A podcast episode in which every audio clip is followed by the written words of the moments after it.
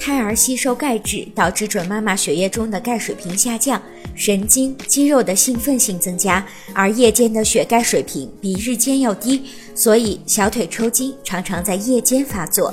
那么，孕期如何预防小腿抽筋呢？一，在饮食上要适当多吃含钙丰富的食物，并且要多晒太阳，促进人体对钙的吸收。二，避免长时间的站立和走路，每走一会儿或者站立一会儿，就要坐下来休息一下，减轻双脚的负担，避免双脚过度劳累。三，如果天气比较冷，则要注意腿部的保暖。临睡前可以用温水泡脚，将腿部垫高，也可以防止抽筋的发生。如果发生抽筋，可以马上将腿伸直，脚尖向上翘，可以使抽筋现象逐渐消除。